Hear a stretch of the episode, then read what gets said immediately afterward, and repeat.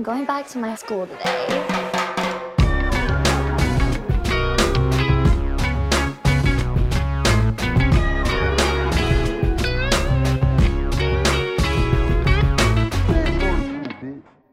Bienvenidos a un nuevo episodio de Escuela de Nada. El podcast favorito del mueble reptil. Ok, ¿cuál? El Godzilla. Ah, claro, Obvio. muy bien, Godzilla, Normal, claro. claro. Entonces, ¿se entiende, ¿verdad? Hoy tenemos un Exacto, bienvenida. bienvenida. Hoy tenemos una invitada muy especial, ¿verdad? Se encuentra Sí. con nosotros Roshana Bracho. Yeah. Entras, entras en... ¿Sabes un- que teníamos tiempo queriendo hacer esto? Sí. O sea, para que sepas. O sea, Me lo que pasa es que estábamos intentando como buscar la manera de, de que fuese un episodio bastante interesante y, de, y, que, y que no hacerlo por hacerlo. Entonces, como que ya encontramos por fin cuál es la razón. Y bueno, nada, bienvenida. Ay, gracias. Me emociona pensar que se quieran cuidar la piel. Ah, Genuinamente Claro. me emociona. No, es que ya vamos para allá, ya Ya vamos para allá. para Pero allá. antes de ir para allá, recuerden que tienen eh, en Patreon contenido exclusivo. Hay más de ciento y pico de De episodios, episodios, eh, que los puedes desbloquear por tan solo 5 dólares. Cinco dol- ¿qué, qué- qué cuesta 5 dólares? 5 dólares te cuesta 5 bolsas de Doritos. No, Mira, eso es muy mira, caro. Cuidado. más, déjame 8 preguntarle bolsas de. Doritos. 8. Con 5 dólares tú puedes comprar un producto de- decente para tu piel que sea bueno para, o no tanto. Sí, puedes comprar un... ¿Sí lo consigues? Sí, sí, sí, sí, un sample. Claro, un sample. Un Ajá, sample un bueno. travel size o algo así. Claro, para Travel ver- size que también, bueno, es Como tú. Exacto. Tú Yo te travel serví el chiste para que tú lo hicieras. Claro, muy bien. Pero te metes en Patreon, está el link en la descripción, patreon.com slash escuela de nada, y por 5 dólares tienes acceso a todo lo que hemos hecho allí. Hay mucho tiempo, mucho, muchas horas de contenido, Sí. hay muchos episodios, entonces pues para que seas feliz, te metes ahí antes de morirte pronto. Para noso- Además, para nosotros- eh, ah, bueno, adelante, Perdón que te favor. interrumpa. Además, eh, denle follow a Escuela de Nada en Spotify porque estamos subiendo, estamos eh, eh, Yes. intentando darle un poquito más de poder a la gente que nos escucha por allá, cosa que no hacíamos antes. Ujú. Entonces, si tú escuchas Escuela de Nada en Spotify, aprovecha y dale follow. Para nosotros es muy cool que estés acá con nosotros, valga la redundancia, eh, porque Escuela de Nada se ha tomado como mucho tiempo y mucho... eh, Escuela de Nada es un podcast súper mojoneado. Y dice, y, y en muchos años que... que- ¿Y nosotros y qué? Sí. Y en muchos años... Yo me reí diciendo en mi mente que sí. Sí, exacto. Pero en muchos años, que ya en tres años que vamos a cumplir haciendo este proyecto eh, semanalmente, ininterrumpido, han venido muy pocos invitados. Hemos tenido como que siempre hemos querido, eh, eh, como que una filosofía interna es, si vamos a hablar con alguien, tiene que ser alguien cool, alguien que esté haciendo algo interesante, alguien, exactamente. Me encanta que hagas esto porque es cierto, la, la razón por la que estás acá es porque, de hecho, como decía Leo al principio, Tipo, tenemos mucho tiempo queriendo que tú estés acá con nosotros porque sentimos que como beauty blogger que eres de hace mucho tiempo, no estás nueva en el asunto, el crecimiento que has tenido es ridículo, es gigante. Además, entrando en terrenos muy cool como lo del libro y ya vamos a ir para allá. Y para que nos digas en verdad que nosotros somos unos cochinos en la cara. y que nos digas que tú estás más A unos cochino que- enfermos, yo, estoy- yo tengo enfermedad de la cara. Ya vamos a hablar de, no, de la cara nada más. ¿Qué? ¿Ah? ¿Qué enfermedad tienes tú? Rosácea se llama. Ah, Sí. rosácea, sí, es una enfermedad de Claro, la piel. sí. claro. Pero- y- Coño, pero, pero- ¿ustedes me pero está- conocieron ayer o qué? No, pero pero- está súper, súper entendido. O sea, me encanta que Claro, hasta sabes es el que término de la soy- enfermedad que tienes. Sí, claro, porque la verdad es que es algo que desde que me mudé a México me afecta mucho. Creo que por un Sí, tema de que clima, Sí, es que México, no solamente el agua es como tiene demasiado cloro, sino Claro. que también eh, está muy contaminada. Entonces, me encanta el aire La está gente no muy sabe que el agua aquí en México viene de las piscinas. Sí. Claro. Es que sa- ¿sabes por qué te lo pregunto? Porque una enfermedad y una condición es lo mismo. No. No, pero solamente vamos a hablar de su piel. No, no, no, no, no nos metamos en Claro, tus ok, condiciones ok. Bueno, mentales. a- la gente aquí, estoy seguro, Rosana, que cuando veas el episodio, en los comentarios vas a ver que la gente va a hablar de algo que se llama el Makeup Challenge. Ok. Exacto. El Makeup Challenge fue en el episodio número 7 de Escuela de Nada, es decir, hace el tres años. No, creo, creo que de hecho fue el 4 y todo. Claro, o, ci- Ok. o cinco por ahí. Eh, nosotros hicimos un challenge que era quién se maquillaba mejor. Yo tengo que ver ese challenge Ok. Sí. para La- poderlos puntuar. Hay mucha... eh, yo gané Ok. full. Ganó Chris Sí. full. Y yo me cometí un cagajón. Sí. que bueno. Nancy, ponlo. Ok, ok, vamos a ver. Ok, Ahorita lo vemos. Ahorita después lo ves. Pero entonces el tema es que mucha gente va a estar diciendo como que para cuándo el Makeup Challenge 2, no sé qué y tal. Hoy no vamos a hablar de maquillaje, vamos a hablar de skincare. Sí. Es distinto, ¿no? Es otro. es Bueno, otro- de hecho, Podemos de- hacer el Skincare Challenge. para, mira, para la gente... Mira, para la gente que no está muy metida en todo esto, eh, vamos a presentarle a Roshana. Bien, eh, Roshana, bueno, es una blogger. eh, comenzó eh, eh, muy metida en el mundo de la moda, incluso modelando también. Sí. Y dio el paso al mundo del skincare, que es una de las cosas que te apasiona. Sí. Y que actualmente estás metida ahí. al Sí, yo 100%. empecé, empecé cuando tenía 18, 19, tengo 30, Ok. voy a cumplir 31 este año. Y empecé a, con- a crear contenido en internet, en MySpace, Tumblr, Blogger, En o sea, empecé- MySpace. sí, yo empecé en MySpace a crear contenido, pero a tomármelo en serio, de que Ok. me- hacía mis sesiones de fotos para MySpace, claro, era super emo, ya sabemos esa Tenía gente... horrible Claro, etapa tenía gente de la ahí, vida. tenía gente- a programar. Claro, en aprendí a programar que y ponía canciones. Claro, ponía canciones. claro. Yo- Tenía gente en tu top cédula. 8. ¿Sabes que MySpace había como un top, no? Claro, tu top Ah, 8, sí, tus el top amigos, tu top Claro. friends. Tú no estarías en mi top 8. Tú sí. Claro. Tú ¿Por qué no? ¿Por qué no? Yo, yo dejo a Tom de MySpace y te saco a ti.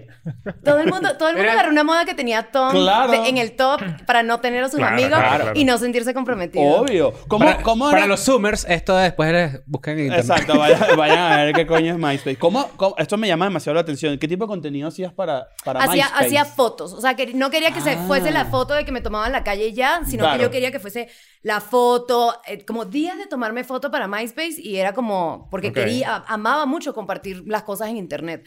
Y luego empecé a modelar, a lo- bueno, yo empecé a modelar poquito antes, a los 16. Y luego un momento me di cuenta de que me preguntaban mucho de por cómo me vestía. O sea, como que, ¿de dónde es la ropa? Y yo de que, pues es bien barata, la ropa es de segunda mano, o la compro, no sé, en el centro de Maracaibo o en Traki. Ok. O sea, no necesariamente. Quería como deslingar un poco la idea de, tengo que tener mucha plata para poderme vestir como yo quiero. Y es como, pues no necesariamente. Claro. Empecé a hablar un poco de eso. Luego me di cuenta de que en el mundo blogger de la moda, pues sí estaba pelando bola porque tenías que tener como marcas y estar como actualizada en Ok. las últimas colecciones y la, la, la. Y empecé a hablar como de maquillaje. Y cuando llegué a México, abandoné un poquito todo esto y me di cuenta de que yo quería entrar otra vez, dejar el modelaje. Fue una horrible experiencia modelar en México. Y dije, quiero hacer otra cosa que sea relevante, que no sea ponerme, ay, qué bonita. No, quiero hablar, quiero dejar algo. Y me di cuenta, estudié el mercado de México y me di cuenta que todos hablaban de maquillaje y nadie hablaba del cuidado de la piel. Y yo venía de, eh, en modelaje, decirme, tienes muchas ojeras, tus poros están dilatados, tu piel está culera, o sea, y era como, yo quiero empezar a entender que también me veo bonita sin maquillaje. Y así fue como, sí es como medio romántica la historia de cómo empecé, pero fue como un proceso de aceptación propia. Y luego me di cuenta de que había sido una de las primeras de hablar netamente de skincare y no de maquillaje. Entonces me Bueno, favoreció ok. también en el, en el que el contenido pues llegaba a más gente y todo el show. S- Sabes que mencionaste ahorita algo que me llama mucho la atención, que, que no te fue tan bien el mundo del modelaje en México. Sí. Y lo he escuchado demasiado de gente que vive acá. Porque hubo una época en la 2016, 2017, que muchas venezolanas se venían a modelar a agencias en México. ¿Qué, qué pasa ahí? O sea, ¿por qué, qué- por qué a la gente la... No, no sé si es que la pasa mal, como tú. No sé si lo tuyo es una experiencia muy particular. Pero... No, no, no es una experiencia como muy particular, creo que es una experiencia muy generalizada, o sea, de que le Ah, puede esa es la pasar a- pregunta, exacto. a, cua- a cualquier persona porque vienes con unas ex- expectativas muy grandes. Yo venía de Venezuela donde ciertamente no hacía todo, pero sí hacía mucho, o sea, sí Mm. hacía muchas cosas y me disfrutaba mi trabajo y era divertido y luego llegar aquí y darte cuenta de que eh, primero vivir en un depa de modelos con Sí, hay seis personas, cinco, cinco, personas. que bueno, no tuve tan mala suerte porque la verdad mis roomies eran muy buena onda. Eh, es un trabajo muy mal pagado y llega un punto que fue lo que me pasó a mí que dije, no quiero que me estén diciendo en mi agencia que estoy gorda, que estoy fea, que estoy tal. Claro. Y pues ya tengo 25 años y no me veo haciendo eso. Eso pasa mucho con las modelos, que de repente como que les dicen a cada rato, estás gorda, tienes los poros dilatados, y yo, bueno, no lo hago más, pues. Eh, Pero fíjate que está cool, está cool, porque se nota que, te, que lo que te apasiona es el skincare. Sí, Por- yo creo que lo que me apasiona es comunicar. O sea, Ah, como mira. que yo, el, el momento de empezar a decir quiero crear contenido, yo quería como deslingarlo mucho de esa idea de quiero compartir mi día o quiero qué tal. Yo decía, quiero dejar algo, que al final del video digan, pues esta no sabe nada, pero por lo menos me dio ganas de aprender algo Claro. que ella no sabe. La importancia de ¿sabes? agregar valor. Hay que agregar valor. Claro, es que Ajá, además- como hay- algo di- que, te- que, que de verdad tú digas, te acuestas a dormir pensando, pues no, no estoy lucrando con mi vida personal y ya, sino que estoy dando un poquito más allá. Claro, y yo creo que eso es lo nuevo. Bueno, si quieres. No, bueno, eh, pero para, com- para complementar un poco eso, que además tienes toda una vida creando contenido, consiguiendo el rumbo. Que, Claro. que, y que independientemente o no, para las personas externas, y que y, y es, una, es un prejuicio muy, muy estúpido a estas alturas, todo lo que, a lo que tú has estado vinculada desde que comenzaste a hacerlo se puede tomar como, eh, eh, como vanidoso. Claro. Y que, y que de repente hayas conseguido un lugar en el que además ayudas a, a tipo, mira, para- porque es un tema de salud. Lo Sí, hablábamos claro. ahorita fue- antes de grabar, tipo, que una cosa que no tiene nada de malo hablar de marcas y nada, es buenísimo, tiene todo un mercado y para eso existe y es entretenidísimo. Pero también existe la gente que cree que de repente cuidarse la piel va por un tema más de vanidad y no de salud. Sí, es que, creo que, es que creo que la industria es la que lo ha llevado a eso. Ajá. O sea, hay mucho marketing detrás del mundo de la belleza y de hecho es una de, como, de, no sé, los gremios, por así decirlo, que más genera dinero. En Claro. general, o sea, en, que- en cualquier ámbito, belleza eh, genera muchísimo dinero.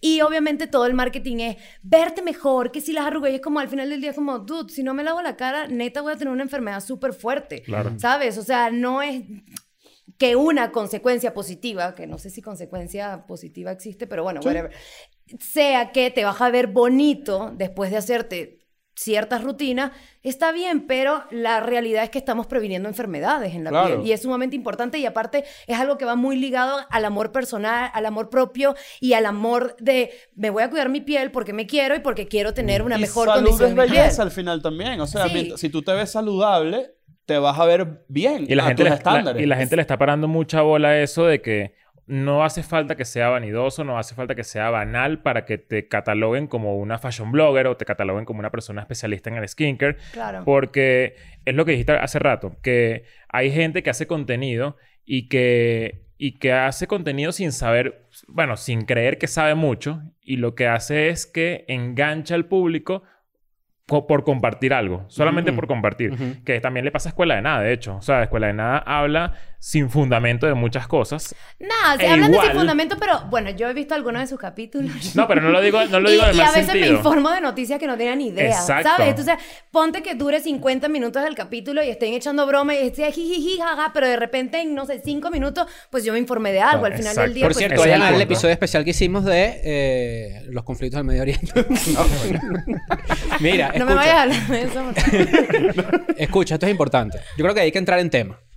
Nosotros tres somos unos viejos pargos. Eh, los tres estamos muy pendientes de nuestro aspecto. Eso es una realidad, ¿no? Sí, puede- sí, se, sí, se puede sí, decir sí, que sí. 100%. Sí, pero es porque también estamos viendo Pero los veo muy dudosos de la pregunta. No, lo que pasa es que yo los estoy trayendo a mi lugar, a mi terreno. Ajá. Que es que nosotros ya estamos viendo, ¿verdad? Atrás del horizonte, la última parte de los 30 años. La Ok. segunda, ¿sí? Ya uno empieza ahí como que... Yo pensé- Claro, que lo que pasa es que tú ves en retrospectiva cómo, es, cómo eras tú hace 10 años y, y Claro. uno era un loco. O sea, Yo de en repente hacía así y me salía a tierra por aquí, un juego de fútbol que fui hace tres días. y tú dices, Dios mío, ¿qué es eso? Oye, vale, qué horror. ¿Tú sabes que el cutis más bello que yo he visto lo tenía un amigo? Chocolate. No. Ah, ok. en serio, y su novia me decía a mí, tipo, yo no entiendo por qué él tiene el cutis tan hermoso. Y yo hago un montón de cosas en mi cara y nunca va a tenerlo como él. Bueno, pero eso, eso es como el meme histórico de, de todas las, las bloggers de skincare y de belleza, que literalmente el novio agarra el shampoo, el mismo, con el mismo shampoo, se lava el cuerpo, la cabeza, la todo, y tiene la piel ¿Te, super te- flawless. te- has bañado con champú completo? No, eh, claro, pero dice que sí, shampoo 3 en 1, que tú dices que eso es imposible. El shampoo no es Champú acondicionador, body brazo, wash, champú jabón, Sí, no, eso no se eh, puede. exfoliante, toda vaina. Sí, sí, yo creo que... Pero conoces muchos términos, estoy muy intrigada es que ya va. en saber tu rutina No, lo que pasa es que mi enfermedad, en realidad, yo ahorita es como que menos tengo. ¿Cuál de, ¿Cuál de todos? Es la rosácea. La que se Ah, ve. el- la- Ah, La rosácea, eh, la verdad es que como que entiendo también que es un tema de estrés.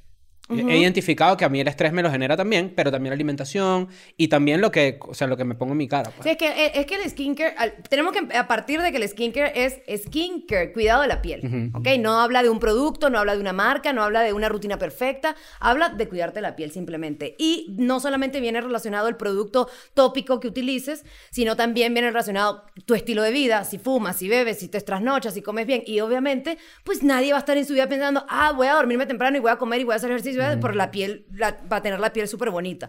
Pero lo más fácil es decir, voy a tener una rutina Claro. para Claro. cuidarme mi piel, limpiarla, hidratarla y protegerla y listo. Es- Entonces, eso, por ejemplo, que hace unos pocos meses yo empecé a utilizar protector solar todos los días. Ah, muy bien. Yo, yo les traje un regalo. A ver, a ver, a ver, regalos, regalos. Ah, mira. Tienen unos regalos. Yo les traje un regalo que me enorgullece mucho escucharte Claro. decir eso. Mira. Les traje protector solar. Coño, no te lo puedo creer. Qué maravilla. No, no te lo pongas ya. y Espérate. obviamente también les traje mi libro. Yeah. para- Obvio. ahorita vamos a hablar de Ya esto, Vamos a hablar de esto porque tengo muchas preguntas. Skincare, tus primeros pasos. Ya, de hecho, está muy cool el, el nombre, el título del libro porque lo que dice Chris es cierto. Desde hace como... Y además hemos estado alineados, que eso es cool. Eh, ¿en, en qué sentido? Tipo, hemos empezado a tener como más cuidado personal juntos, sin darnos mucha cuenta. O sea, tipo como que, oye, el otro día me hice esto, el otro día averigüé esto. ¿Sabes el que yo, otro me fui día- para la, yo me fui para la playa hace como, como dos meses y me salieron unas manchas aquí como... Claro. Medio dálmata. Pero medio dálmata. Y yo... ¿Te pensé- preocupaste? No, yo pensé que era vitiligo. yo pensé que era vitiligo. Y yo dije, no O sea, ni siquiera sé si puede darme vitiligo a los 34 años. Y lo googleé y todo. Fui a un dermatólogo. Y me mandó unas cremas que... Que yo dije, yo no tengo 45 minutos antes de dormir para ponerme Ah, esto. bueno, bueno. O Pero sea, es, como es que- que eso es lo que mucha gente piensa, que tienes que literal, primero gastarte la quincena y dos, eh, a pasar media hora de tu vida Carísimas, eso. además. O sea, lo, lo que me mandó este, este dermatólogo. Y, y yo decía, coño, la verdad es que no tengo fuerzas. O sea, estoy muy mama. Imagínate, yo 45 minutos antes de dormir así, que sí, con una crema. y Yo estoy encima segura que no eran 45 minutos. Yo estoy segura que eran no, como no, no, unos no, eran- 10. eran como unos sólidos 12 minutos. Yo les tengo un Pero 12 minutos para alguien que nunca hace esto Claro. es una locura. Yo decía, coño, ya yo no, no, no sirvo para esto. Yo, te- O sea, yo, yo les voy- yo- yo tengo y todavía tengo mis mi, mi, mi manchas. Yo no, sé- no sé, no se nota tanto, pero No, está bien. es, una, es una ladilla. O sea, Está bien, yo- estás más Son, son, son, son manchas de sol. Son Son, manchas manchas, de de sol, sol. que fácilmente también se pueden ¿Sabes cuando, con... cuando la gente te decía que si cuidado te cae, te cae limón en, en, en- Te en- manchas. te manchas Te en- manchas. Y si te manchas, real. Claro, claro. Sí, sí, sí. ¿Sabes qué? Yo les tengo una historia. Yo, yo quise guardar esta anécdota. Esto es una anécdota patética de mi vida. Que ocurrió hace no tanto. de unos dos años fácil, un poquito más. O sea, ya nos conocíamos y no sabemos. Yo creo que sí sabes, pero de repente no sabes los detalles. Ay, ok. Esto está bueno. Esto, esto, está- esto te va a gustar. yo, una, yo una vez estaba aburrido en mi casa hace mucho tiempo acá en México. to- Ya viví en México. Y dije, oye, yo tengo... De la nada, dije, yo tengo que cuidarme la piel. No sé por qué. Dije de la nada ese pedo. Ok, ok. Y yo me fui a un centro comercial y me metí... No voy a hablar- obviamente no voy a hablar de marcas ni nada, pero me metí en unos de estos como... Son como unas tiendas que tienen además como un... Como un estudio donde te muestran las cosas y te las ponen. Ajá, sí, sí, sí. ¿Ok? sí. Como ¿Sí una, una ¿Sí tienda departamental. Una tienda de, departa- Sí, de claro. departamental que además Me como está que dando risa porque te estoy imaginando aburrido. solo. Yendo que sea Parque Yo- Delta. Pa- a- Palacio de Hierro de Polanco solo. caminando así. Sabía que era hacer. Ah, eh, eh, caminando así y de repente veo esta tienda y veo que tiene como unas camillas y un peo, ¿no? Y yo dije, eh, y me metí y yo le dije a la, a la persona que atendía la tienda, de- de- que es una tienda de productos de skincare, y le dije, oye, mira, yo siento que yo no tengo, ¿sabes? Ayúdame. Y, y, Aparte, es lo mejor que le puede pasar a, A una esa vendedora. Claro, o sea, te obvio. sacó 7500 Claro. cremas, Familia, carísimas hoy se todas. come. obvio, Hoy se obvio. come. Eh, la cara obviamente es así, ¿no? Ese carajo Correcto. ya está diciendo, coño, Claro. un bobo que ¿Te entró de- No, no, no, no, sabes que no, eh, pudo haber sido más bobo, pero en ese momento no tenía plata. Pero, pero escucha cómo terminó esto. Para hacer de cuento corto, yo me siento en esta camilla y esta persona me aplica fácil siete vainas Ok. distintas. Esto es para esto, no sé qué. Yo, por supuesto, yo dije, yo estoy en un spa, me estaba culo. Claro, Entonces, gratis, ¿no? Ah, sí, gratis. Es así.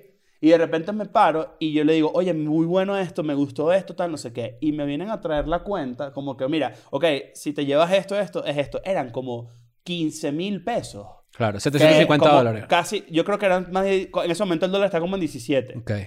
Y entonces eran como mil dólares en huevonadas que además yo ni siquiera entendía del todo. Y yo dije, "Va- vamos a quitar este.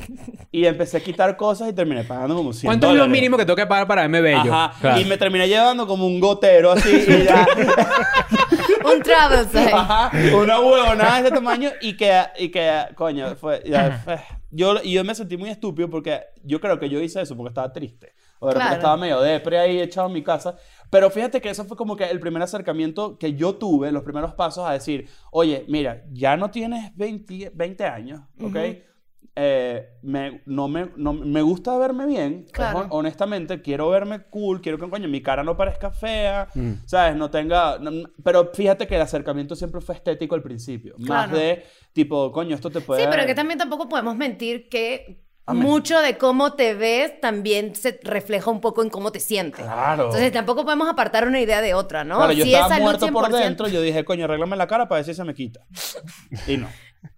No, porque No cuando te dieron la cuenta quedaste. Claro. Si yo tuviera una máquina del tiempo, yo viajaría a ese momento. Claro. A verte acostadito ahí aplicándote tus cremitas ahí. Pero, pero, pero sabes que esto que cuentas en verdad tiene, tiene mucho que ver con lo que yo quería comentar, que, que al final todo este tema tiene, bueno, no tiene un poquito, tiene, tiene, tiene, mucho machismo encima, Absolutamente. donde... ¿Qué bolas que el hombre no puede preocuparse por el skin? O, O lo por hace por- escondido. Por, por su rutina de skincare. O sea, yo no puedo compartir que yo hago... mi- Yo una vez hice un tweet de eso. De esto que les conté. De que yo... Que bolas 45 minutos haciendo mi, mi rutina de, de, antes de, 45 dor- minutos. antes de Re- dormir. re- recapitulemos, 12 Dos. minutos. Y no sabes la que todavía los dudo. Y no sabes la cantidad de gente que... Que... ¿Se que nada, sí, ¿Te o sea, medio buleo de Twitter, Claro. tipo que están marico, o sea, es como a ese Claro. nivel. Y, eh, No sea, estaban deconstruidos todavía. no están deconstruidos y lo que digo es que eso es muy común.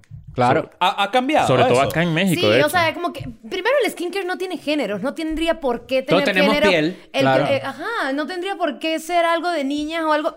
La industria ahorita lo está intentando cambiar de una forma, a mi parecer, muy equivocada porque están empezando a sacar productos que es como crema para hombres, Mm. suero para hombres, como que tú, ni al caso, no se necesita una crema para hombres y una crema para mujeres. Claro. Al final del día, sí, las necesidades de la piel van a variar, pero lo puedes conseguir en un mismo producto que no tiene por qué tener género. Obvio. Sí está cambiando mucho más. Creo que también el hecho de que hay más creadores de contenido, hombres Claro. hablando del tema, hace que se cambie un poquito. Y sí, en general siento que es como que toda la modalidad de que estamos hablando mucho sobre la mesa del machismo, de todo Claro. este tipo de acciones que al final del día ya deberían no pasar, el skincare ya está dejando de ser como un tabú. Hay, por ejemplo, siento que hay más consumo de hombres actualmente. Claro. Ok. Que de mujeres. No, no que de mujeres, Ah, pero que antes, antes. que Ah, antes, ok, sí, ok, sí, ok, claro. mucho más. También es porque, bueno, la, la gente que se va como que no envejeciendo, porque esa no es la palabra, pero tú vas creciendo y te vas dando cuenta como que, ¿sabes qué? Me quiero echar, me quiero cuidar. Yo, por Eso. ejemplo, sufrí acné mucho tiempo. Tengo, sí, gracias. Tengo cicatrices y todo, pues. Y tomaba Roacutan, que era un producto que me daban y me secaba la piel Sí, horrible. es súper fuerte. Era ¿El súper Roacutan fuerte. qué hace exactamente? El Rakuten es como, es la isotretinoína, es un derivado de la vitamina A y lo que hace es controlar un poco las glándulas sebáceas Mm. para como disminuir esa producción de sebo que causa como el acné de pústula blanca, que son Claro, las pepitas blanquitas y todo eso. Pero es un medicamento, o sea, es un medicamento Sí, sí, sí, es como una- tal y es súper fuerte. es con Te récipe seca y todo, pues, claro. O sea, no me vas a dejar mentir, te seca todo. Sí, sí, sí. O sea, la- bueno, los la- a mí no me dio tan fuerte efectos secundarios, pero sí era como que tenía que usar chapstick y todo eso. Claro. Porque me- yo tenía como 14, 13, 14 Sí, años. superfuerte. Era súper fuerte. No puedes tomar alcohol, o sea, Claro. sí es Imagínate, como yo con 13 años no me puedo tomar una cerveza. Lo peor. Pero no, entonces como que eh, yo siempre he tenido ese awareness de que, coño, ¿sabes qué? Como ya empiezo desde atrás, pero tengo cicatrices, ok, déjame tratar como de bajarle lo demás. Pero la verdad es que desde que yo llegué a México me puse feo. Ajá, ¿cómo, ¿cómo afecta el clima, por ejemplo, en la piel? Muchísimo. ¿En qué sentido? Tipo... Mm, Bueno, no sé, o sea, depende mucho del el clima, o sea, pero en general los cambios radicales de clima te afectan que te pueden hacer que produzcas más grasa, pues más, más Mm, cebito ok. y te empiezan a salir como más comedones, pepitas, pero también se te puede resecar muchísimo la piel y se te va acartonada, te marcan más las líneas de expresión, Mm. también el agua que está muy contaminada. Aquí, por ejemplo, hay mucha contaminación en México. entonces, ¿Qué opinas tú? del ¿Qué día opi- sí. Andar en moto en México, lo peor. Para, para este tipo Mad de... Max. O sea, lo peor. tierra, sí. Lo Sí, peor llega- hay productos que son como anti-pollution que ayudan como un poquito, pero la ¿Ah, sí? verdad sí. Tú dices que debería haber como, mar, como, como skincare para obreros. ¿Por qué? Tipo así, tipo... vende- Porque esa gente también está en la intemperie muchos días, O mucho sea, tiempo. yo, yo lo llamaría skincare y ya, Sí, pues. Sí, yo exacto, también. exacto. No, pero, Justamente pero, pero hablábamos no de lo cómo compra- no hay género, No, cómo va a porque haber es para trabajo. venderlo, el Sí. marketing. Estamos, No entiendo. estamos hablando del marketing, de lo mal que lo hacen po- eh, poniendo para hombres y para mujeres, ¿no? Lo hacen mal. Eso también es una idea que estaría mal Claro, ponerla. exacto. Sí, pero para Ojalá que obreros, te- por ejemplo, te compran si es una bota. Te ponen una bota así y cuando haces así, exprimes así, sale el líquido y te lo pones en la cara. Claro. Y Claro, es es- 5 es- en es- 1. es Y un- también funciona como champú. Es un chiste que diría alguien Es un chiste que chimbo, diría alguien eh, chimbo, eh, claro. Pero, ¿qué, eh, qué opinas tú que... O sea, estamos hablando de skincare, ¿verdad? ¿Qué pasa el después? Es decir, ¿qué opinas tú o, o- o cuál es el consenso o qué, qué opinamos en esta mesa sobre, por ejemplo, Botox cuando ya te estás como que, ok, de repente me quiero quitar esta línea que tengo aquí, me voy a poner un toquecito de Botox. Creo que cuando, o sea, cuando lo dices de esa forma de que tengo una línea de expresión, me lo quiero quitar, ahí está mal el empleo del Botox. Porque el Botox es preventivo. Mm. O sea, es como una Para que no solución. llegues a los Para que 45 no, y- ajá, para que no se, o sea, lo que hace es como relaja la zona de forma de que no se marque Mm. con el tiempo. Entonces, lo, lo recomendable es que no lo hagas cuando lo tengas, Claro. sino con anterioridad. Ah, Yo no estoy mira. en contra del, del Botox. Al- al- yo no estoy en contra de nada. Yo creo que cada quien se puede poner y hacer lo que quiera y lo que lo haga sentir bien. Solamente siento que ahorita hay como una desmedida muy fuerte en el uso de fillers. Que cambian totalmente el aspecto de... Y mucho viene del uso de filtros en, en- en redes Mm, sociales. ok. Ah, eso es súper interesante. eh, o sea, Sí. con, mi- con mis doctoras me, me comentan de que sí han casos de que llegan de que me quiero ver así como me vi. O sea, es que medité todo en Facetune y me quiero ver así. Y Entonces es el ya ahí filtro que tiene como... Shrek atrás y que me quiero ver así, con Shrek con atrás. Shrek abrazado. Y te lo Estás hablando de mí con, como, yo, la- como yo hablo con Nancy. Claro. Ah, claro, cuando me ponen las luces y todo eso. Ah, que Y na- yo le pongo a Nancy, mira, me quiero ver así. Claro, porque Nancy Claro. No, no te, no te cuida. Nancy no, te, cuida. No te es que. ¿sabes qué pasa? Yo quiero que esto me lo aclares tú. Un negro como yo tiene menos posibilidades de sufrir de problemas en la piel. No cre- d- depende mucho el, el tono de la piel con el hecho de quemarte. O sea, como que si... ok, si- o sea, por ejemplo, Ajá. podrías utilizar eh, protector solar, eh, no re- retocarlo durante el día, porque tu piel, por el tono de tu piel, por tu fototipo, va a, resist- a resistirlo A más. diferencia de Ignacio, que es más blanco, a que por es más blanco y su piel es mucho más sensible. ¿no? Él tiene, como tiende a enrojecerse con Claro. mayor facilidad, O sea, lo- los morenos- a marcarse y todo eso. Pero, Claro. por ejemplo, contaste que te quemaste en la playa. Entonces, eso Claro. no te exenta del hecho de que Ok, también ok. tu piel se va a ver resentida. Los morenos pues. como tú y yo podemos usar protector solar Sí, de lo- 1,2 como tú y yo. SPF y nos va buenísimo. No, no, no, no, no. Todo el mundo tiene que usar de 30 a 50. No me vayas confundiendo a Y la decía, hay gente uno de que me ponga 120. tensa. Y uno de 120. Sí, no, y... y, y los- 120 no existe. No, ¿No? Sí existe, pero no hay evidencia científica de que realmente te Esas proteja son las más marcas tiempo. también poniendo ahí como Ajá. que... Puede ser. Puede ser, a lo mejor. Claro, pero no te vuelvas a, a proponer como un moreno, ¿ok? Porque sea, que mi- estamos mal ahí. Mi, mi, mi pregunta viene del, eh, sobre todo del cáncer de piel. O sea, Sí, yo, claro. yo siento como que, que, bueno, obviamente a uno le puede pasar, a personas que son, tienen la piel más oscura que yo le puede pasar, pero he leído por ahí, obviamente no lo he leído de nadie que, o sea, lo he leído que sí en redes sociales, que es menos probable uno como moreno o la gente negra que de verdad sufra este tipo de cosas. Sí, claro, porque la piel llega a ser como mucho más resistente. Ok, A la, ok. a la- o sea, de hecho, hay una, hay como una fórmula del- que indican lo de los protectores solares que se sacan la, como el FPS que vas a utilizar dependiendo de tu foto, de fototipo. Ok, ok. O sea, dependiendo del tono de tu piel, cada cuánto lo tienes que retocar o algo así, pero evidentemente sí tienes que usar todos los días protector solar. O sea, no es como... El protector solar también siento que hay mucha gente que lo ve como, ay, qué huevo, me tengo que poner protector solar, me da ladilla, me voy a empegostear todo. Y es como, no, hay muchísimos tipos de protectores solares con texturas súper ligeras que al final del día no tienen que ser una incomodidad y tienen que estar presentes todo Yo el soy- año. no es que yo vas soy esa a una reunión persona. en la oficina todo marcado así, una línea blanca Claro. así. y no. preguntamos a Mira. los niños, ¿se me nota? Yo soy esa persona. Yo soy el que odia el pegoste. O sea, que no me gusta tener algo en la cara, no me gusta eh, Ah, bueno, pero echarme intercámbienselo chapstick. entonces. Intercámbienselo Ah, sí, intercámbienselo. A mí no me quita El tuyo es en gel y este es un poquito más... Listo, ¿viste? Mira, pero acá, vamos a, vamos a hablar del libro, vamos a hablar del libro. Tú, tú afuera nos dijiste que tuviste tres años haciendo el libro, ¿no? Sí, sí, sí. ¿Cómo, sí, ¿Cómo se te ocurrió la primera idea? Tú dijiste, ¿sabes qué? Quiero plasmar. No, no, idea". no, no fue tan, no fue tan, no fue tan romántica. Te voy a- les voy a contar la historia real detrás de todo el libro. Estaba sin un peso de dinero, no tenía nada de trabajo, no tenía, no tenía propósito en la vida, no tenía nada que hacer y sufro de ansiedad. Ok. Eh, estaba muy ansiosa una noche, pero excesivamente al borde de un ataque de pánico. Y dije, necesito que mi mente empiece a hacer algo porque me estoy volviendo loca por la misma situación en que estoy intentando que mi sueño se lleve a cabo, pero no lo estoy logrando. Y dije, la mejor forma, me voy a poner a crear un post para mi blog. Y empecé a crear un párrafo, dos párrafos y escribí como tres páginas. Y cuando escribí tres páginas dije, ah, puede ser un ebook.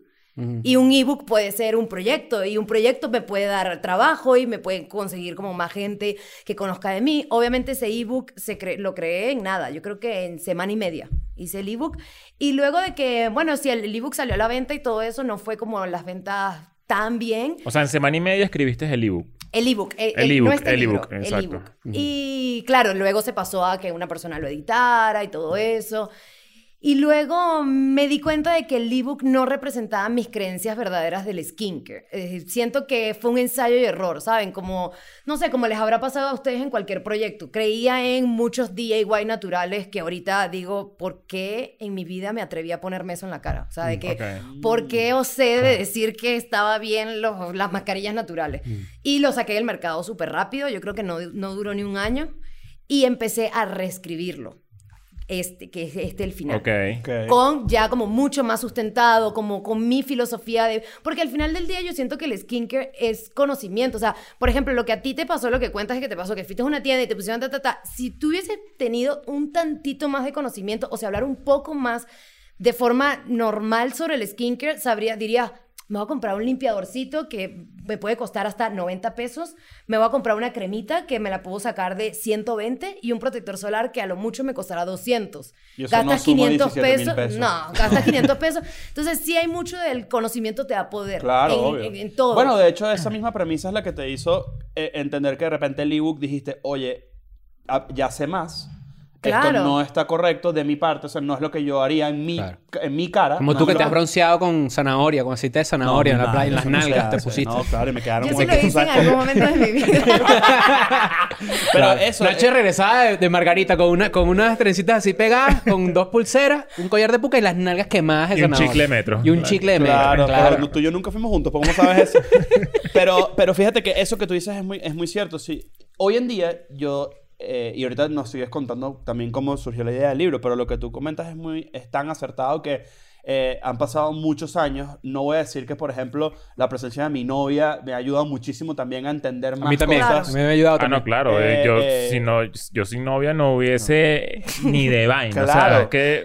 Y yo, y yo, Cuando y la yo- novia de Nacho llegó a mi vida, Sí, mejoró no, mucho. imagínate, no, bueno, tu mamá empezó fue en realmente Ey, claro, a hacerme las sí. vainas conmigo, pero pero pero sí sí eh, a, a medida que fui aprendiendo más, hace poco, por ejemplo, fui esto también es comiquísimo. Yo yo tengo acá como un lunar de colesterol que me tengo que Ujú. quitar. Creo que es aquí o aquí, ¿dónde es? No sé, no sabes tú. No, pero mira tú, pues, estás Aquí. ciego. ¿Es aquí? No, del otro lado. No, Aquí. otro Claro. lado. Aquí, exacto. Y fui a vérmelo, fui a revisarme, no es nada horrible, no sé qué. Pero la, la razón por la que fui a vérmelo es porque estaba haciendo un live de Instagram y un poco de gente que la lagaña, coño. no. y yo dije, no tengo lagaña, vale, yo me baño, yo soy un carajo limpio. Y después me dije, verga, tengo... Claro. Y esto me pareció un día... de Eso es como la gente que te dice que, coño, Chris, ¿crees que debería revisarme este lunar? Y ves el lunar y es el tamaño así, como, Coño, como una vale. tortilla negra así Coño, vale. Que- ¿Qué es esto? ¿Una foto de Marte? Bueno, sa- sabes que yo... Pero me eh, siento muy orgullosa de que los tres han ido al dermatólogo. Sí. No, o sea, de que yo viendo como espectadora del podcast nunca pensaría que dicen, me salió una mancha, voy al No, dermatólogo. ya va. Quiero, quiero- quiero que sea, escuches este cuento. Yo, esto yo lo conté en un episodio, pero tú no lo sabes. Ah, Yo tenía un- como un punto azul. Coño, ¿verdad? Como, a- Este como un punto azul aquí de este lado de la espalda. Y yo tengo toda esta zona tatuada. Todo el hombro por delante y por detrás.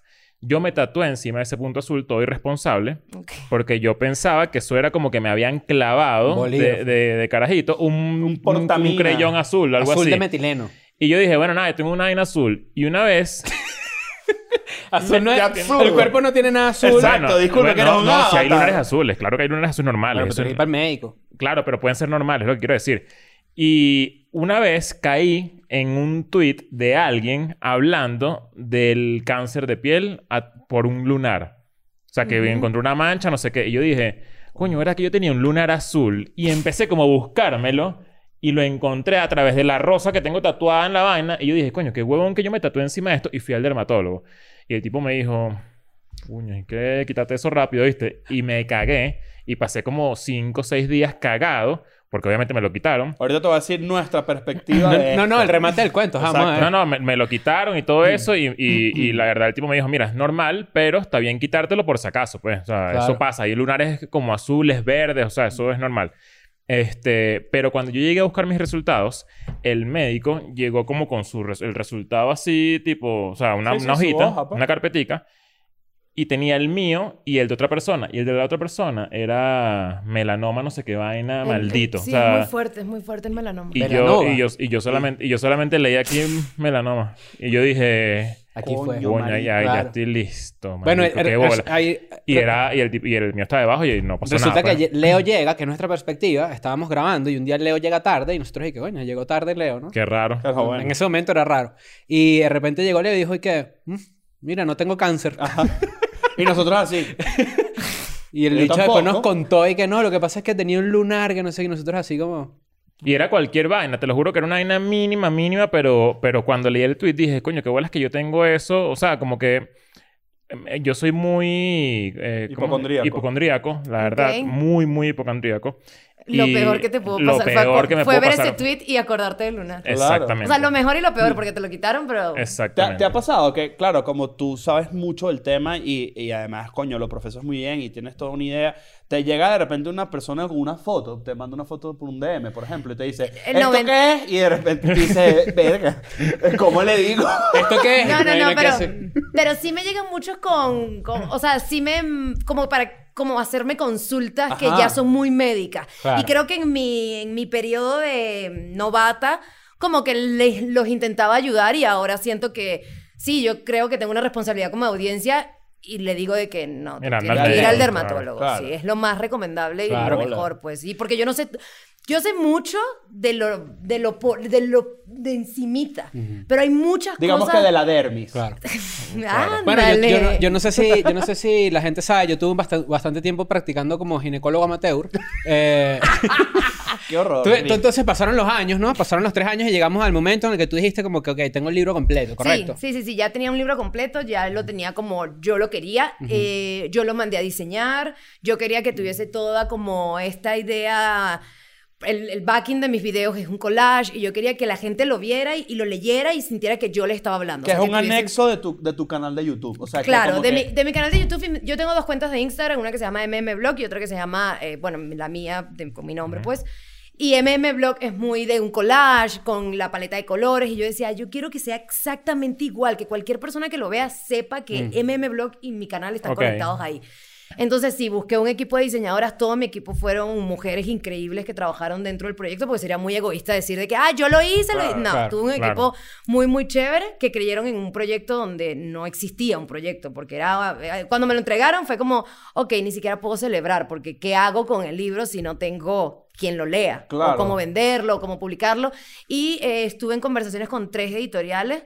Eh, una no me gustó la propuesta, la otra de plano ya me rechazó todo el proyecto. Y la otra fue Planeta Se creen. que, que creyó mi proyecto. De hecho, Planeta creyó en mi proyecto cuando no estaba en la tercera edición, de, o sea, la, ter- la El- tercera versión editable.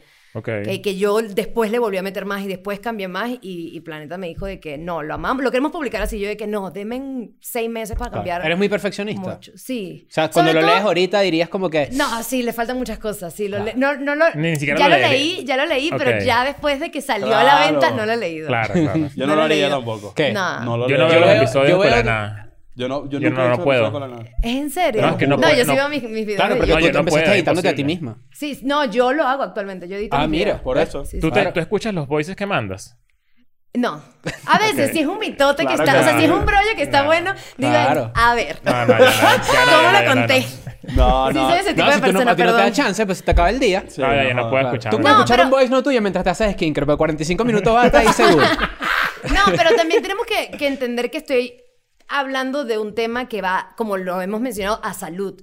Claro, Entonces, em, para mí, como publicar el libro, sí, yo tenía Claro. mucho miedo. O sea, yo decía, Claro, claro. esto puede ser algo muy bueno para mi comunidad o para mi carrera profesional o puede ser algo muy malo. O sea, esto tiene que salir muy bien. Claro, porque el margen de error es, es bajo, o sea, tipo, como, como estás de alguna manera u otra, a pesar de que, como tú dices, estás muy entendida y, y, lo, y lo comprendes muy bien y jamás se te ocurriría de repente mandar a hacer algo como que de repente muy arriesgado y tal, Claro. porque está la salud de la gente de por medio. Entonces, Sí. puede ser, o sea, uno, por menos cosas, un de repente, Claro. no sé quién, pero estoy seguro que hay demasiados eh, ejemplos donde de repente alguien dice, ponte tal, bueno, bueno, de hecho con el mismo COVID pasó, tipo que la gente decía, toma el cloruro de no sé qué verga. Agua es sábila. Ah, sí. Entonces y todo el mundo como que, ok, y después se dio cuenta la gente que, Que estaba, estaba mal, terrible. ajá. O sea, eh, tienes, tienes un margen de error com- ahí complejo que, que, que claro que da miedo, ¿no? Y Sí, da ansiedad. miedo. Sí, y al final del día le pones tanto amor a un proyecto. O sea, yo antes de... te- yo firmé en enero de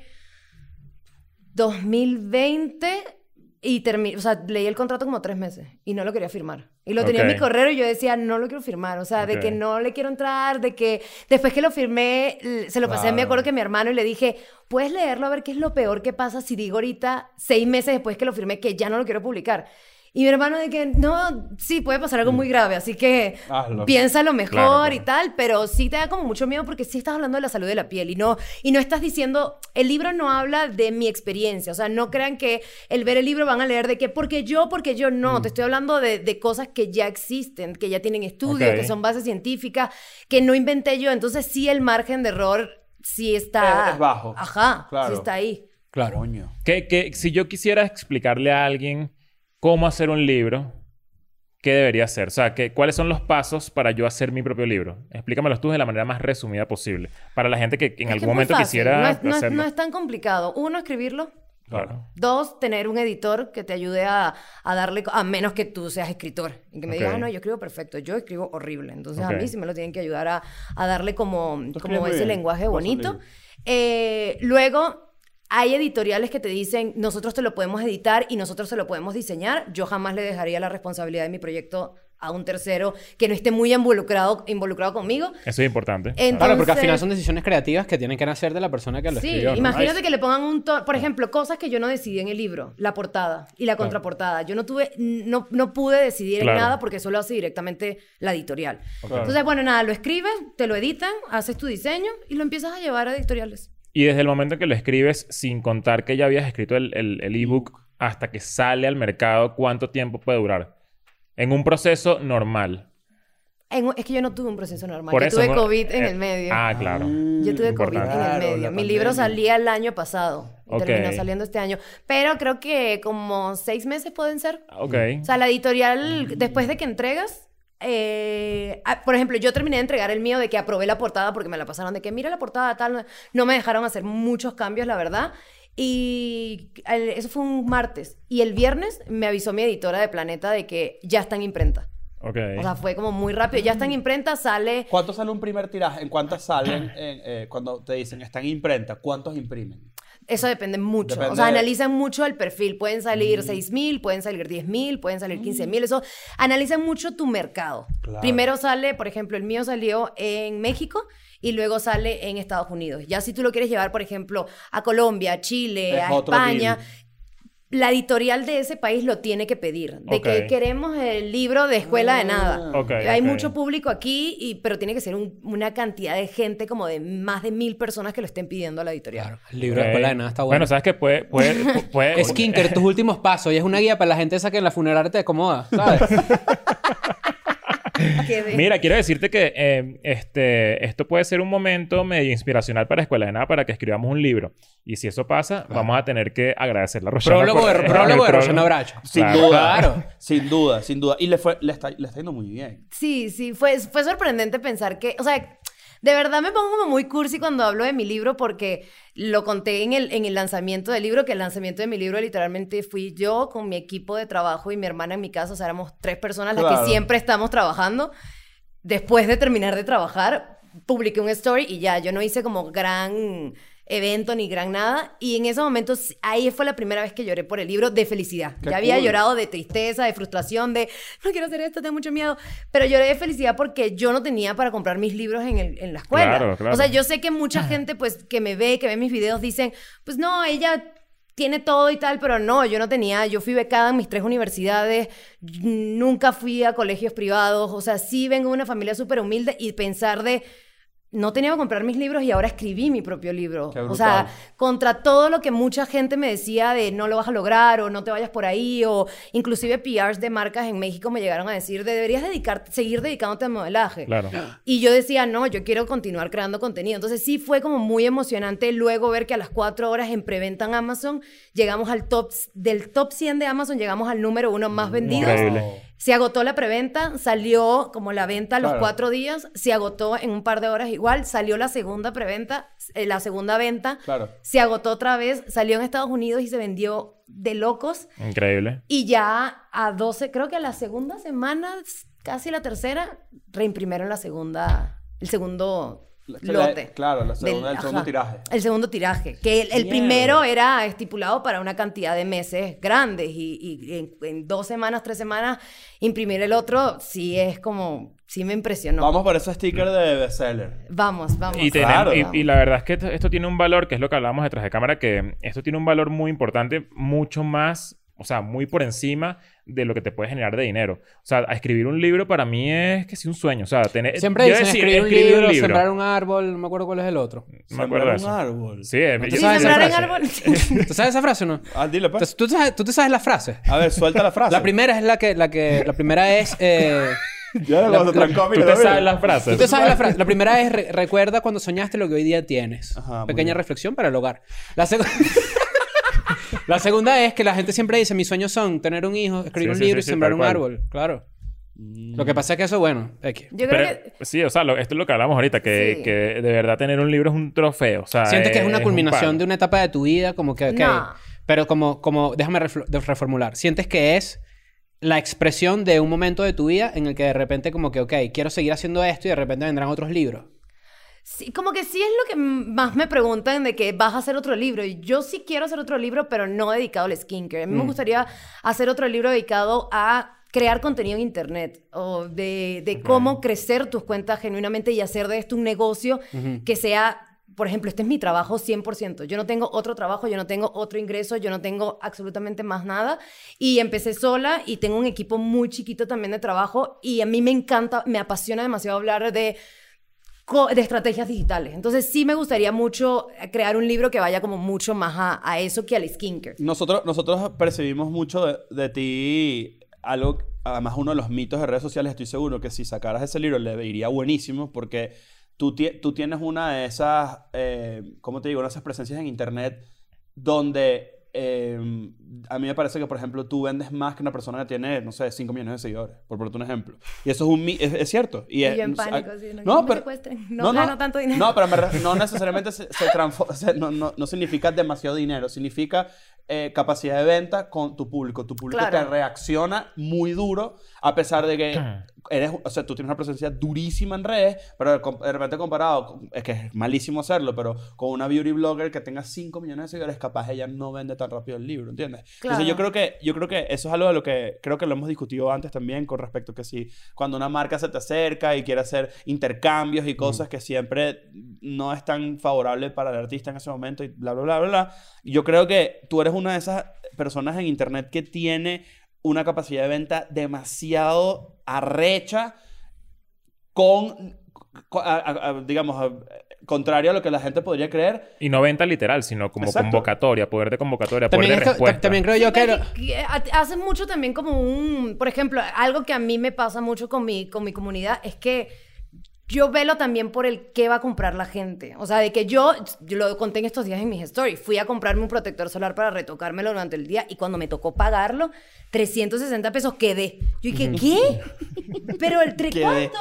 O sea, de que no me lo podía creer. Y Entonces yo también me pongo en la visión de alguien de, por ejemplo, yo hace tres años, o, o, no sé, dos, sí, tres años, yo no tenía para pagar una consulta en un dermatólogo. Entonces también empiezo a crear contenido en base a mi propia experiencia y darle importancia de que si te voy a recomendar algo, créeme que yo sé que 100% vale la pena que Claro. tú ahorres o que toques tu dinero para comprar ese tipo de cosas. Claro. Entonces te empiezas a, a- empiezas a generar como una credibilidad detrás que yo creo que es lo más importante en redes sociales, que no es vender y crear contenido a lo tonto, sino crear algo que te sustente tanto que la gente dice, que confío en que me voy a divertir Claro. en, el, en el podcast de ustedes. Pues, Por eso, vaina. por Uno- eso tienes ese engagement. Claro, pero uno en los honesto. comentarios, todo el mundo quedé, ya mismo. Quedé. Todo el mundo en los comentarios Quedé. quedé, de uno. Yo quedé. Y lo segundo Quedé. es que yo creo que lo interesante es que eh, yo creo que de, de esa parte tuya que te gusta de hablar de creación de contenido, evidentemente nosotros, eh, creo que tú eres la persona más joven en esta mesa y luego sigo yo y luego están los viejos, eh, hemos visto una evolución importante de cómo se hace contenido.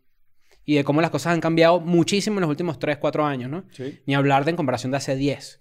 Pero digo, creo que eso es Y un de tema... cómo la transparencia también ha tenido como un poco más de, de, Popular- de- de- relevancia, de- claro. de popularidad, porque ya la gente no está ahí que sí, coño, qué bolas, yo quiero ser como esa persona y la persona más bien es, ¿sabes qué? Marico, yo digo groserías, yo soy así, o sea, la verdad es que, eh, o sea, esto es real, o sea... Una no- época en donde se valoraba más lo que tú podías aparentar ser que el- lo que eres. Sí, eso. los perfiles aspiracionales. Claro. Eso era como, y ahorita es al contrario. Ustedes tienen muy buena relación con su comunidad, o sea, yo lo Sí. puedo ver y lo puedo percibir también, que me encanta hablar de redes sociales, también como que analizo de vez en cuando ciertos casos de éxito y ustedes fueron uno que yo digo de que tienen muy buena comunicación con sus seguidores, con los que lo ven y no tienen tantos suscriptores, pero todos los que tienen ven sus capítulos, que eso Total. al final del día es lo más importante, no, Claro. es, el- Superimportante. no es la cantidad de gente, sino la calidad de gente que te siga. O sea, de que sí interactúen contigo, que tengan el mismo lenguaje, los mismos intereses. Que bueno, no sé si amarán el skincare, pero espero Pero, que no, pero- protector pero- pero solar. es importante dar este paso, por lo menos en una comunidad que capaz no sabe mucho de esto. Que- Claro. Que, precisamente es la premisa del libro. O sea, skincare, tus primeros pasos, yo- o sea, per- perfecto para justamente lo que Claro. estamos hablando. De hecho, te iba a preguntar, ¿cómo, ¿cómo hace o qué te dice tu comunidad en el momento en el que tú dejas de ser fashion blogger? Se puede decir, es fashion blogger, Sí, ¿no? es fashion blogger. Eh, y te metes más en el skincare. ¿Hubo gente que de- te dejó de seguir el paso? Es que fue muy, muy... Cuando yo llegué a México, o sea, cuando yo decido en México como que dejar eso, dejar el modelaje y también dejar de ser fashion blogger para dedicarme, porque aparte también estaba de que estoy desempleada, no tengo, o sea, de que por qué voy a hablar, me sentía muy hipócrita diciendo a la gente cómo vestir si yo estaba sumida en una, un desempleo, una depresión de que no me daban ganas ni de vestirme. Claro. Entonces yo decía de que no, no, no, no encajo Tú con casi esto. ibas al lugar donde yo fui a que me pusieran crema. Sí, Ajá, sí, claro, literal. Sí. Y que no tengo Sí. plata, pero bueno, voy a... Depre Cream. se Depre llama Cream. Depre Cream. Claro, te pusiste la Depre Cream. Sí, claro. Y luego viene ya una parte muy importante que para generar eh, dinero a través de las marcas tienes que tener unas estadísticas del lugar en donde vives. Y entonces yo venía con unas estadísticas. Yo, yo llegué a México y tenía muy pocos seguidores, creo que no llegaba a los 50 mil en, en Instagram. Y llegué y decía, pues todo es, mi público es de Venezuela, porque evidentemente soy de Venezuela. Eh, y la, empecé a trabajarle gratis a las marcas. Como por ocho meses creando contenido. Es que eso gratis. toca, eso toca. Sí, gratis totalmente a todas las marcas, la más de lujo a la más eh, No low tan de cost. lujo, claro. Y, y empecé a crear como otra, otra comunidad para que me empezaran a seguir o me empezaran a conocer en el lugar en donde iba a crear contenido, que es México. Entonces no tuve como el, el de te dejo de seguir. Hay mucha gente todavía, obviamente, que me sigue de Venezuela, muchísima gente que también emigró y me sigue de otros lados, pero no hubo ese como choque de hablaba de moda y ahora no. ok. Entonces bueno, no, está- no, está cool no, lo- saberlo. no lo, no lo viví tanto. Mira, eh, yo tengo una pregunta que no tiene nada que ver con esto, pero lo vi en un video tuyo que estudiaste aviación. Sí. O sea, quiero, quiero entender eso porque para que sepas es una de las cosas que más miedo me da en el mundo. A los aviones, a mí también. Ah, Ok, ok. Pero ¿cómo eso tiene sentido? ok, bueno, no, pero es que no, estudié, no, no es tan emocionante como lo está planteando. No estudié, estudié para ser flight attendant, Mm. Ok. que es sobrecargo de cabina. Mm. Ok, ok. Estaba, en, la- estaba en, el, en quinto año y mi hermana me dijo no tenía, no me habían aceptado en la universidad pública de, de Maracaibo, que es Luz. Ok. Entonces no tenía en qué universidad aceptan, loser, era literalmente loser. Claro. En qué universidad estudiar y mi hermana me dijo, te voy a pagar el curso de, de flight attendant en el Ok. aeropuerto. Y nada, hice mi curso y fue bastante emocionante conocer más sobre aviación y entender que te nunca me sigue- había montado un avión. ¿Te sigue dando miedo volar? No me da tanto miedo, pero por ejemplo, no sé si han visto como las tres lucecitas que hay encima. Cuando, la- suena, las cuando que- suena pling es que llegamos a 10.000 pies. Sí, claro. Claro. Sí, las lucecitas, hay como tienen diferentes colores, eso depende mucho también del país y de la aerolínea y bla, bla, bla. Pero hay una que se enciende cuando el piloto llama para preparar cabina. Entonces yo paso todo el vuelo viendo si la lucecita se va a prender o no se va a prender. ok, ok. O sea, vivo con ese tipo de sustos y veo que las hermosas hablan de cierto tipo de cosas. También como que empiezo a encajar O sea, con... Si la hermosa se persigna, usted, Usted bueno. saca Claro, por eso es que yo no investigo más sobre los aviones, porque yo digo, si yo sé más, Te va a dar más miedo. Ese era nuestro voy debate. a estar demasiado pendiente debate. de ciertos sonidos, de ciertas vainas, ¿sabes? Mi debate era que mientras más yo sé de los aviones, porque a mí me gusta mucho, mi, mi sueño es aprender a, a pilotar aviones. ¿Sí? Sí, claro. Es tu ¿Te sueño. vas a montar conmigo? Ni de vaina. ¿Por Yo qué? no me montaría. No, no, ¿por qué? No. Oye, Primero no, porque no, te, te- te lo juro, no me montaría jamás un avión donde tú lo pilotes. Ni de vaina. jamás. Ni de vaina, tampoco. Bueno, no tiene nada de malo. Pero bueno, lo que voy... No, no se los presto. Lo que voy es lo siguiente. mientras más yo sé de algo, menos miedo me da. No, a mí al contrario. A mí me da un poco Ah, más No, pero Eh, lo que pasa es que es que también depende, depende, depende. depende, de, de lo que estemos hablando. O sea, en este caso, por ejemplo, si tú me dices a mí que, por ejemplo, deben haber códigos, ¿verdad? De los sobrecargos, donde si está pasando una emergencia, para no alterar a la, a la gente que está dentro del avión, pues deben haber ciertas señas y ciertas vainas. Claro, por eso es que te... Qué, Tipo- qué, qué, buen- qué buena hermosa que, que dice, oye, yo creo que así en el, en el altavoz. Es un buen momento para llamar a sus seres queridos. ¿Por qué pasó algo? ¿Por qué pasó algo? No, no, pero háganlo, pues. Porque No, yo, yo creo que también, yo creo que también depende del nivel de Pero han psicópata estado que en seas algún tú. momento en una situación en un avión. Yo Yo, sí. sí, ¿Tú yo- sí? no, yo una Sí, vez, yo sí. una vez Claro, llegando a en, esto- Miami, en esto sí. eso, me pasó eso mismo. No, eso no A- así, ruedas abajo y todo. O sea, salieron Sí, las sí, ruedas y yo dije, ah, bueno, ya listo. eh, falta el choquecito, Un la dilla de. ¿sabes? De- Y apenas sacaron las ruedas, perpendicular, así con todo para arriba, como si fuera... eh, la Oh, montaña la rusa NASA. de Orlando. Pero con todo, yo dije... Y la gente se persinaba, lloraba, Se acabó Escuela de las Nada, vainas. eh. No, se, se acabó Escuela de Nada del futuro, que ni siquiera, ¿Cuál, cuál fue tu, todavía. cuál fue tu experiencia horrible? O sea, no fue tan horrible tampoco, es que ya él contó que salieron las máscaras, en el mío no, No, salieron no, no, las fue lo máscaras. peor. Pero bueno, estaba, yo estuve en un concurso en Caracas y como que teníamos que hacer muchas giras en, en avión y teníamos un vuelo que era de Caracas a Barquisimeto, un vuelo sumamente Sí. corto, ¿no? Bueno, empezó, despegó y de repente, pero yo le tengo pánico. Bueno, ya no, ya no me dan tanto miedo, la Bueno, verdad. en ese momento le tenía mucho más.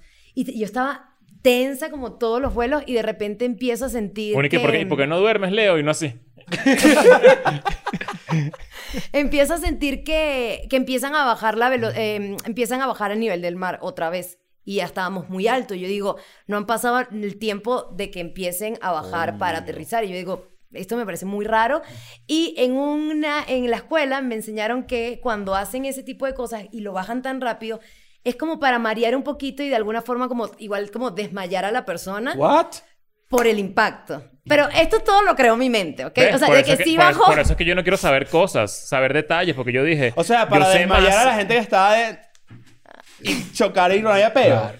O sea, sí, de algún... Porque eh, te- te- nunca les ha pasado Sí, de el que pasan un de- y te- como que igual te sientes como un poquito mareado. Bueno, entonces hicieron eso y las hermosas estaban de ahí y empezaron a decir posición de impacto. O sea, pero por el- y yo decía, me voy a morir. Yo no sé por qué entré a este Posición de concurso. a- impacto. A, este concurso. Yo me es lo mejor muero. que he hecho Qué en mi posición vida. de impacto, parece una película No, de. que ya- Pero se de devolvió y el, y el avión lo que hizo fue devolverse a, a, A Maiquetía Maiquetía. otra vez. Mierda. No, pero ya va. Y a las acabas de cinco decir horas algo, volvimos a salir. acabas de decir algo que me, que me dio demasiada risa.